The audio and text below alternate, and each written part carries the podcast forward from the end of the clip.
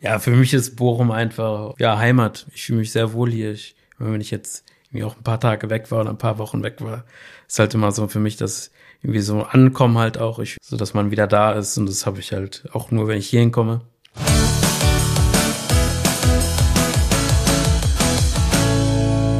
Ja, herzlich willkommen zu Nie mehr Zweite Liga, dem Podcast der Stadt Bochum. Mein Name ist Thomas Eiskirch und ich habe einen total spannenden Gast heute bei mir. Das ist Valentin Baus, weltbekannt Paralympiasieger im Tischtennis und kommt aus Bochum. Herzlich willkommen, Valentin. Schön, dass du da bist.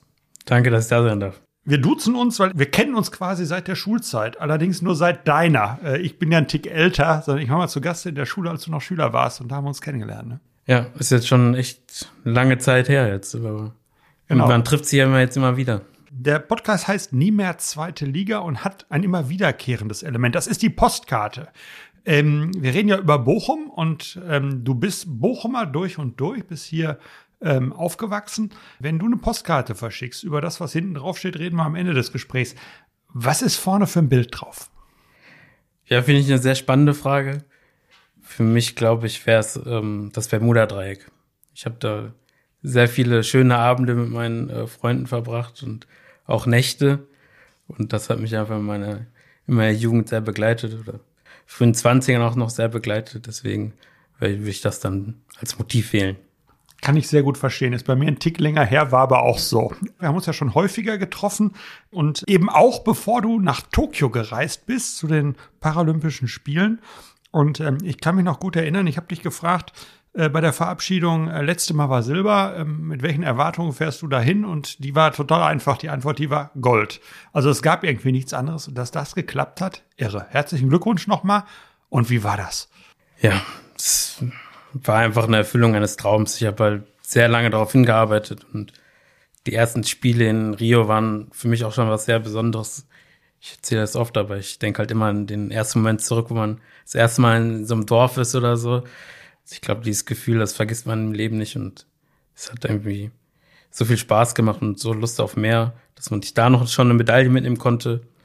Ja, war schon ein mega Ereignis und jetzt war für mich einfach, dass ich dass ich Gold unbedingt gewinnen möchte und will. Und das war das Ziel ganz klar. Und dass das dann auch am Ende auch geklappt hat, ist natürlich Wahnsinn. Und es war für mich einfach ein Traum, der in Erfüllung geht. Ja, absolut. Und ganz Bochum war stolz auf dich. Auch Düsseldorf, darüber reden wir gleich auch nochmal. Du bist in Bochum aufgewachsen, in Bochum-Leer, um genau zu sein, bis jetzt 26. Wohnst auch noch in Bochum, hast auch noch eine Wohnung in Düsseldorf weil in Bochum spielst du Tischtennis und in Düsseldorf spielst du Paratischtennis. Kannst du uns das einfach mal erklären, was wo passiert und was wie ist und wie der Unterschied ist? Ja, ich spiele halt zum einen in der Rollstuhl-Bundesliga, wo dann halt auch nur ähm, Spieler sind, die halt auch im Rollstuhl spielen. Und ähm, zum anderen spiele ich halt auch noch in einer ganz normalen Liga und da spiele ich dann hier in Bochum. Okay, da spielst du gegen Nichtbehinderte. Genau. Das ist halt das, der ganz normale Ligabetrieb, der einfach ist das eigentlich dann ein Unterschied, ob du gegen jemanden spielst, der, der auch im Rollstuhl sitzt oder ob du gegen jemanden spielst, der nicht im Rollstuhl sitzt? Und wer hat jetzt eigentlich mehr Vorteile davon? also dadurch, dass du öfter gegen welche spielst, die dann nicht im Rollstuhl sitzen, weißt du, wie die funktionieren, aber die machen seltener? Oder wie sieht das aus? Ja, es gibt auf jeden Fall schon ein bisschen Unterschiede ähm, vom Spielerischen her einfach. Die Taktik sieht vom Rollstuhlfahrer oft ganz anders aus, dadurch, dass er sehr nah am Tisch sitzt, ähm, kriegt man auch als Gegner weniger Zeit, ähm, er rennt nicht nach hinten. So, das ist, glaube ich, so ein sehr großer Unterschied, dass, und dass man halt oft halt die Möglichkeit, einen Rollstuhlfahrer halt oft irgendwie in der Mitte ein bisschen festzuspielen, dass man ihn da gut anspielt, weil er halt den Schritt zur Seite schlecht machen kann. Ja, und gegen, ähm, sag ich mal, Fußgänger und nicht behindert ist das halt schon mal ein bisschen was anderes. Da hat man oft ein bisschen mehr Zeit, man kann sich mal vielleicht ähm, dadurch halt auch ein bisschen ähm, besser reagieren. Und ja, ich glaube, das Wichtigste ist einfach, dass man irgendwie, irgendwie trotzdem die Schwachstelle des Gegners findet. die hat auf jeden Fall jeder. Und das ist halt äh, immer das Ziel, die zu finden auch. Okay, über deine reden wir nicht, hinterher hört noch jemand zu. äh, und äh, das wollen wir natürlich auf keinen Fall, dass das gefunden wird. Ich glaube, es gibt so viele Videos von mir, die, die wie Tag und Nacht, die wie von, von irgendwelchen Analysten analysiert wird. Da gibt's keine Geheimnisse. Da gibt's, glaube ich, wenig Geheimnisse.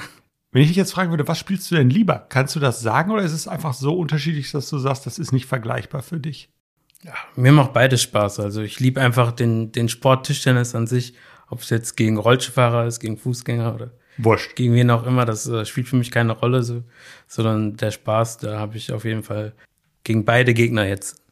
Ja, ich hatte das mitgekriegt, dass irgendwie als, als, als sozusagen, vielleicht, vielleicht erzählst du es auch einfach nochmal, als die Glasknochenkrankheit bei dir sozusagen, ja, das, das Leben stärker ähm, geprägt hat, ähm, dass diese Frage, ähm, äh, kann ich weiter Tischtennis spielen? Eine total zentrale. Wie bist du eigentlich zum Tischtennis gekommen und ähm, wie, wie ist das dann, wenn es äh, so, eine, so eine Bruchsituation gibt, wo du gesagt hast, jetzt bin ich im Rollstuhl ähm, äh, und, und, und, und was ist dann wichtig und warum ist das genauso? Ja, zum Tischtennis spielen bin ich gekommen, damals ähm, im Urlaub, ganz klassisch mit der Familie. Wir waren an der Nordsee, ähm, haben dann da immer irgendwie Tage über mal Tischtennis gespielt. Das hat mich dann irgendwie so gefesselt, dass ich dann auch äh, irgendwie den Sport weiter betreiben wollte. Und dann hat mein Vater mich irgendwie direkt, als wir da waren, im Tischtennisverein angemeldet. Er war dann auch nebenan. Ich glaube, der damalige Trainer, der Benno, der doch gegenüber gewohnt. Und so bin ich dann zum Tischtennis gekommen. Dann ich glaube, 2008 war das, wo es halt mit den Brüchen schlimmer wurde oder wo dann auch irgendwie klar wurde, dass ich halt äh, ja in meinem Alltag auf den Rollstuhl angewiesen bin einfach. Habe ich irgendwie schon meinen Vater damals gefragt, so, hm, meinst du, ich kann das irgendwie mit dem Sport weiter betreiben, wie, wie das so läuft und so. Und er hat gemeint, auf jeden Fall. Und dann war die Frage für mich irgendwie schon auch gegessen. Super. Und dann ging es direkt weiter. Ja. Das ist ja genau das, was du vorhin gesagt hast, einfach ähm, ganz normal mitten im Leben und das äh, auch selber nicht so viel Rücksicht drauf nehmen, auch gar nicht erwarten, dass alle anderen immer Rücksicht drauf nehmen, wenn ich das bei dir immer so richtig miterlebe, sondern einfach ganz normal dabei sein, aber eben auch aus dem Besonderen jetzt richtig was machen. Ne? Ja. Ich denke mal, Mitleid ist immer falsch oder irgendwie bemitleiden oder so. Das ist jetzt da oder irgendwie mal Hilfe anbieten oder so ist okay, aber auch immer nicht so über. Also man kann ruhig fragen, wenn man irgendwie irgendwie einem helfen möchte. Ich finde das immer ganz wichtig, dass man trotzdem auf die Menschen zugeht. Also kann man ruhig fragen, kann ich dir helfen oder so. Und wenn ich dann Nein sage, dann ich bedanke mich, nein, danke, geht schon alles. Dann ist aber auch dann gut. Aber es gibt ja manche Menschen, die wollen dann immer Uni helfen. Nee, nee, ich mach das, ich helfe dir auf jeden Fall. Ich so, nein, geht schon, danke. Vielen Dank, aber ich kann das auch alleine so. So, das ist halt immer so das Ding, wo ich dann immer manchmal dann denke, danke, dass du mir das anbietest, aber ist doch meine Sache. Ist doch ne? meine Sache. Ich habe es auch freundlich abgelehnt, äh, dann reicht das dann auch. Ja. Bochum und Düsseldorf. Ich habe ja mal in Düsseldorf gearbeitet und habe damals immer gesagt, das Schönste an Düsseldorf ist das Viehgepilz danach. ähm, du wohnst aber auch in Düsseldorf und du spielst Paratischtennis für ähm, Borussia Düsseldorf. Wir haben einen bekannten Verein und spielst ähm, Fußgängertischtennis sozusagen ähm, hier in Bochum. Und ich habe dich neulich mal im aktuellen Sportstudio gesehen. Und da wurde die ganze Zeit behauptet, der käme aus Düsseldorf und ist Düsseldorfer und Düsseldorf und Düsseldorf und Düsseldorf. Ich habe immer gedacht, Mensch, der ist doch Bochumer. Was bist du eigentlich? Bist du Bochumer? Bist du Düsseldorfer? Bist du beides? Was ist dein Gefühl? Ja, mein Gefühl ist auf jeden Fall, dass ich Bochumer bin. Mit einem Teil Düsseldorfer vielleicht. Aber auf jeden Fall, ähm, ja, ich bin hier aufgewachsen. Ich fühle mich hier einfach heimisch in Bochum. Und ich glaube, so schnell ändert da jetzt nichts dran. Ja.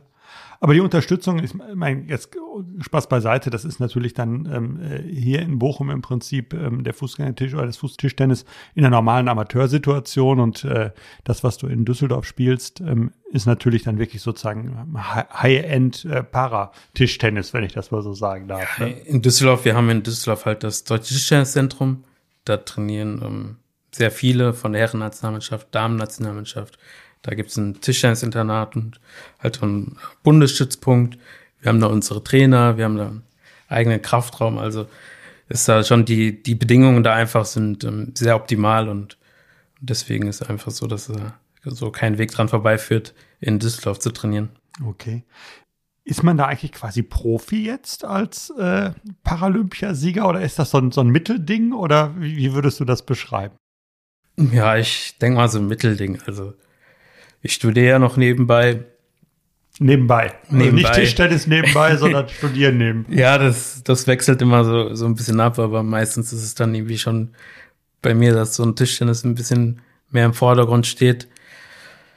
Ja, weil ich es halt einfach das irgendwie ganz machen möchte und mir da irgendwie auch, wenn ich dann irgendwie jetzt zu irgendwelchen Spielen fahre, mir da keine Vorwürfe machen, dass ich irgendwie nicht alles rausgeholt habe und so. Das würde mich dann, glaube ich, zu sehr ärgern. Deswegen, ähm, ja, aber das ist halt durch meine Erfolge oder so, durch den Sport kann ich mir das halt, es ist mir halt möglich, auch mein Studium so ein bisschen zu strecken und ähm, dann irgendwie beides dann irgendwann hoffentlich dann erfolgreich abzuschließen auch. Und dann, wenn ich dann meine Aktivkarriere irgendwann beenden werde, dann auch normal im Berufsalltag dann mhm.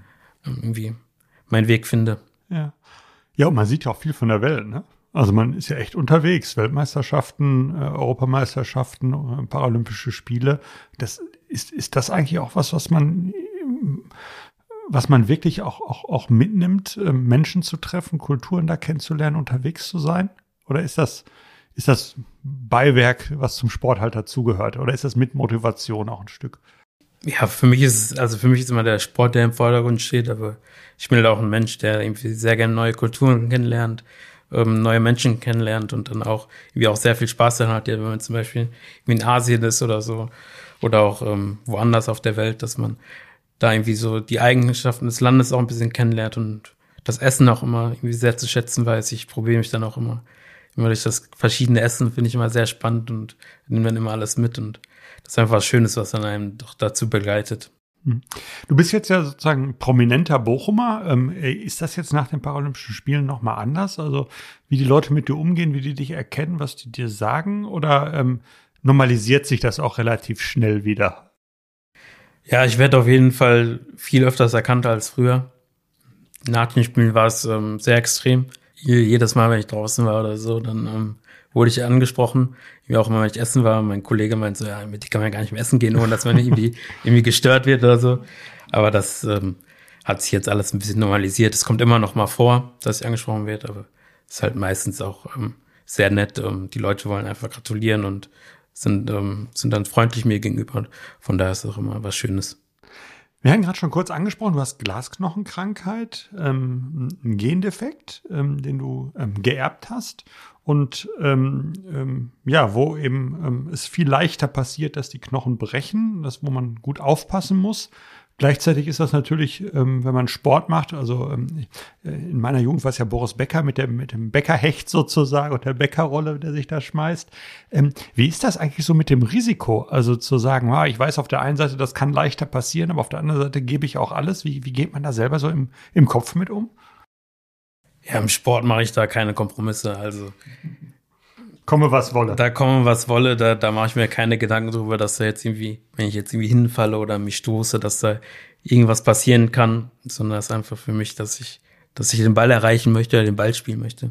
Jetzt im Alltag, ähm, ja, nehme ich schon relativ wenig Rücksicht. Also es gibt so ein paar Sachen, die vermeide ich dann natürlich.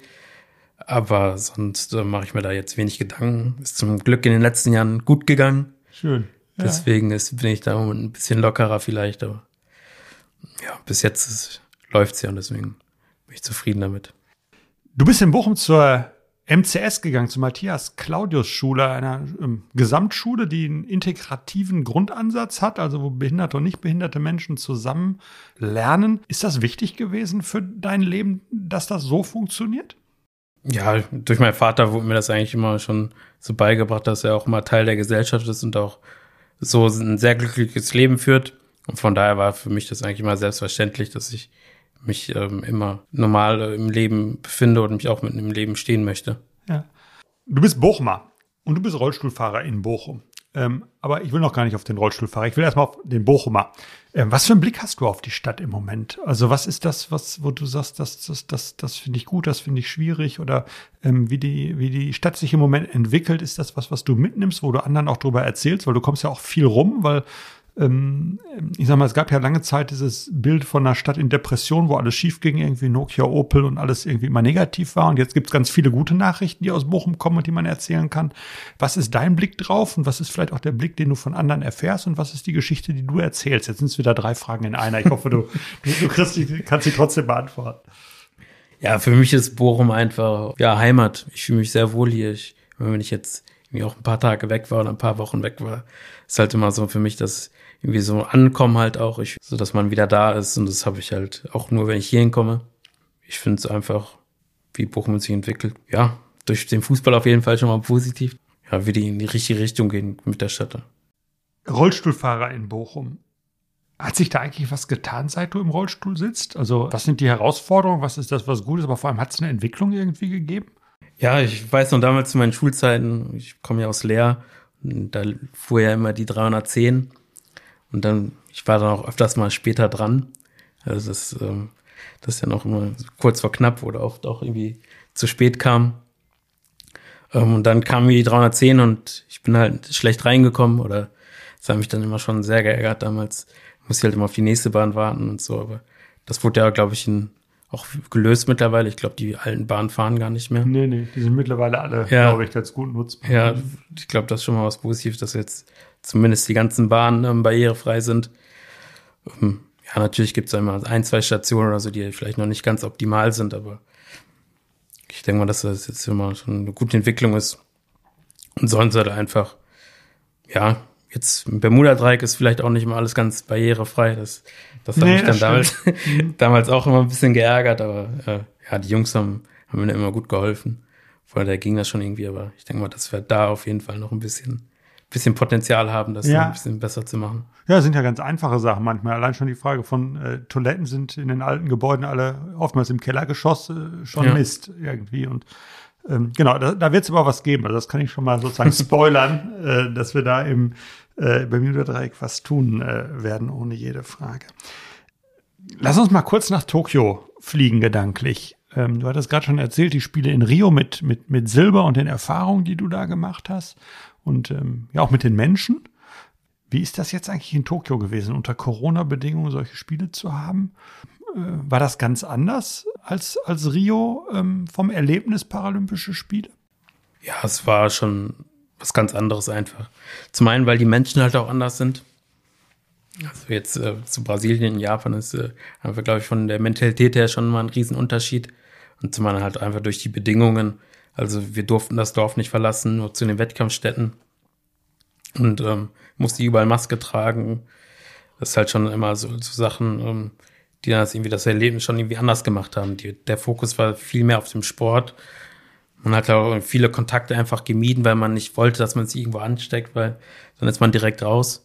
Man musste auch jeden Tag einen Test machen. Deswegen hat man da so ein bisschen den Kontakt auch zu anderen Nationen ein bisschen gemieden einfach. Man hatte halt irgendwie viel mehr Zeit, sich mit dem nächsten Spiel zu beschäftigen oder musste sich äh, viel mehr mit dem nächsten Spiel beschäftigen. Manchmal ist das ja auch so was Gutes, wenn man sich ein bisschen ablenken kann. Und diese Ablenkung hat halt diesmal komplett gefehlt, sondern es ging nur rein um den Sport. Hm. Ähm, ja, auch Anreise und so war ja alles ähm, deutlich komplizierter, logischerweise. Ähm, wie war das denn da vor Ort? Also im, im, im, Fernsehen sah das ja auch, was so Hallen und so an, äh, echt toll aus. Wie waren die Bedingungen? Bedingungen waren gut, also die Halle war sehr, sehr gut. Ich fand, es ist eine wunderschöne Halle. Ich habe da sehr gerne gespielt. Mit Zuschauern wäre es, glaube ich, nochmal ein bisschen noch ein bisschen Tick atemberaubender gewesen. Das hat jetzt leider gefehlt, aber sonst so spielerisch waren die Bedingungen gut. Im Dorf war es auch in Ordnung. Das Essen gibt es eine riesen Auswahl. Also, wenn man irgendwie die Bilder gesehen hat, mal vielleicht, da gibt's echt wirklich alles, was man sich irgendwie, irgendwie vorstellen kann, kann man sich da irgendwie aussuchen. Das auch irgendwie 24 Stunden lang, also man kann immer essen gehen. Das einzige Manko war so ein bisschen der Transport. Also am Anfang ging's, da sind noch relativ viele Busse gefahren. Aber so im späteren Verlauf des Turniers sind immer weniger ähm, Busse gefahren und man musste halt echt dann irgendwie viel zu früh zur, zur Wettkampfstätte, dass man irgendwie auch pünktlich da ist, weil irgendwie dazwischen kein Bus gefahren ist und so. Das war dann schon irgendwie ein bisschen ärgerlich, aber sonst war es echt gut. Ist das eigentlich richtig, dass ihr eigentlich ähm, auf, auf ähm, das komplette Turnier mit Ausnahme des Finales hättest verzichten können, weil du mit dem Finalgegner vorher schon ausgemacht hattest, dass ihr beide das Finale spielt? ja, er, er, kam dann ähm, echt irgendwie vor unserem ersten Gruppenspiel zu, zu mir und hat dann echt gesagt, so, ja, ja, wir beide Finale. Ich so, ja, ich warte nur auf dich. Habe ich dann zu ihm gesagt gehabt. Ja, aber weiß nicht, das ganze Turnier hat mir sehr viel Spaß gemacht und das zugekommen ist, ist dann vielleicht ein bisschen Zufall gewesen, man weiß nicht, aber ist auf jeden Fall eine gute Geschichte, die man jetzt immer erzählen kann. Absolut. Du bist ja Parasportler des Jahres geworden in ganz Deutschland, ne? Also ich finde es immer sehr schön, wenn man da nominiert ist und ich finde, dass man das auch ein bisschen ähm, die Anerkennung zu spüren erfährt von den anderen Menschen. Aber ob ich da jetzt, ob man die gewinnen muss, ist jetzt auf jeden Fall nicht so der Fall. Ich denke einfach, was bei solchen Wahlen so viele Sportler es verdient haben und ich dann noch nicht unbedingt traurig bin, wenn ich verliere. Aber wenn man gewinnt, dann freut man sich natürlich umso mehr. Sicher ist auf jeden Fall, und das wird nur noch Laura Nolte sozusagen erfahren, die ja Olympiasiegerin im, im Rodeln jetzt in, bei den Winterspielen geworden ist, ähm, als Paralympiasieger oder Olympiasiegerin ähm, kommt man ins Goldene Buch der Stadt. Du bist verewigt sozusagen ähm, im Buch der Stadt. Und ja, schreibst auch Postkarten aus der Stadt, um dahin mal zurückzukommen. ähm, äh, äh, was steht denn bei dir und an wen geht die und was steht hinten auf deiner Postkarte aus Bochum, äh, die ja vorne das Bermuda-Dreieck abbildet, um da nochmal dran zu erinnern? Ähm, was steht da drauf? Ja, ich, durch, durch die, durch viele Reisen und so habe ich natürlich auch viele Bekannte oder Freunde auch, die jetzt nicht in Bochum leben und die mich hier noch nicht besucht haben. Und ich würde einfach sagen, ähm, ja, viele Grüße auf Bochum. Ich würde mich freuen, wenn du mal vorbeikommst und wir einen, einen Abend zusammen im Wunderdreck verbringen. Bist herzlich eingeladen. Ja, und dann viel Erfolg für das, was in diesem Jahr noch ähm, vor dir liegt. Weltmeisterschaft 2022. Wenn man Paralympiasieger ist, dann gibt's keine Ausreden, oder? Nee, auf jeden Fall nicht. Mein Ziel ist auf jeden Fall wieder einen Titel mitzunehmen. Ob es klappt, das weiß man nie, aber das ist auf jeden Fall das Ziel und ich werde alles wieder geben. Also, ganz Bochum drückt die Daumen dem Bochumer Valentin Baus. Ähm, herzlichen Dank fürs Zuhören. Lieber Valentin, herzlichen Dank, dass du da warst und ähm, toi, toi, toi, nicht nur fürs Sportliche, ähm, sondern für auch alles andere, was Spaß im Leben macht. Bis bald. Tschüss. Dankeschön. Tschüss.